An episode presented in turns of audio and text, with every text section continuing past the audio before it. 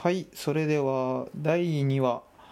他社のお便り機能についてちょっと喋っていきたいかなと思っております。ポッドキャストインフォっていうアプリにもお便り機能を追加したんですけれどもやっぱりそれ以外にも他のアプリにもお便り機能というものがございます。でその他のアプリのお便り機能についてちょっと調べてみたんですよ。でどんな機能を調べてみたどんなアプリを見てたかっていうと UM っていう YouTuber さんがめちゃくちゃ多い所属しているグループがありましてその UM の会社が出しているアプリ REC っていうサービスとそれともう一つあるのは、えっ、ー、とスタンド FM っていうのは最近勢いがあるんですけどそのね両方がお便り機能を出しております。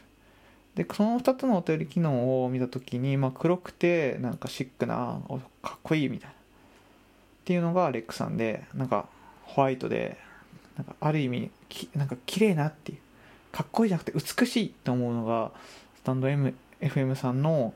えーとまあ、デザインなんですけどその中でスタンド FM さんのお便り機能がすごくてそれぞれのコメントについても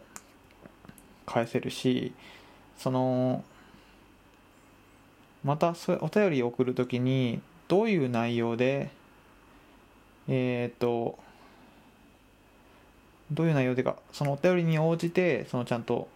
送るときに今どういうテーマを募集してますよとかも出たりとか、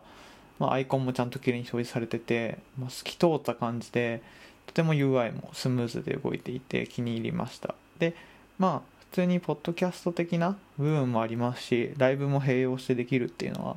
とても魅力なアプリだなと思いました。まあ基本的に私はえっ、ー、とまああんまりこうやりお便りを使わずにやってるんですけどポッドキャストインフォってアプリ内のお便り機能を今自分で使っていてそこもねなんかうまいことできないのかなと思ったりしてますお便り機能をやっぱりうまく使えることによってラジオってグッと上がると思いますしまあ、ラジオトークさんで言うと、まあ、チャレンジだったり、お題ガチャだったりとか、まあ、そういうのをその代わりに使うのは、とても面白い機能だなと思います。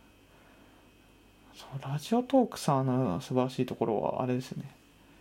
お題に困らないんですよね。他のアプリって自分でお題を見つけてきて、自分で喋るってことは結構あるんですけど、結構、スッてね、喋り始めやすいのがね、やっぱラジオトークさんの強みだなと思っております。ぜひね、ラジオトークさんの方にもいつかお便り機能がついてくれることを願っております。あ、えっ、ー、と、こちらの配信はこれ以外にも、えっ、ー、と、スプーンの方にあげたりとか、え、ー、と、あとはアンカー、スポティファイ等にも上げております。本編のロング版はそちらになっておりますこ。こちらでは短い短編版を出しております。内容は基本的にこの短い版で大丈夫だと思います。もし聞きたい方はポッドキャストインフォと探してみてください。あると思います。で、今、アンケート、ツイッターの方で募集しております。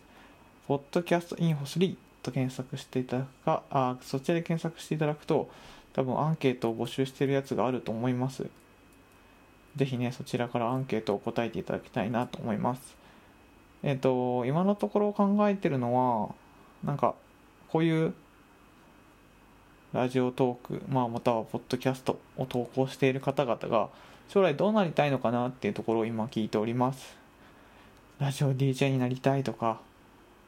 楽しみたいとか、まあ、音のお仕事がしたいとか、まあ、回答のみ、まあ、それ以外にも違うのを募集しておりますえっ、ー、と明日4月30日の11時頃でえっ、ー、と多分アンケート締め切りになると思います。ぜひそちらご協力いただけると嬉しいです。またね次回も他社アプリを今日調べたりとか、まあ、ポッドキャストインフォでなんか新しくついた機能とかを話していければいいかなと思っておりますそれではまた次回の配信でお会いしましょう。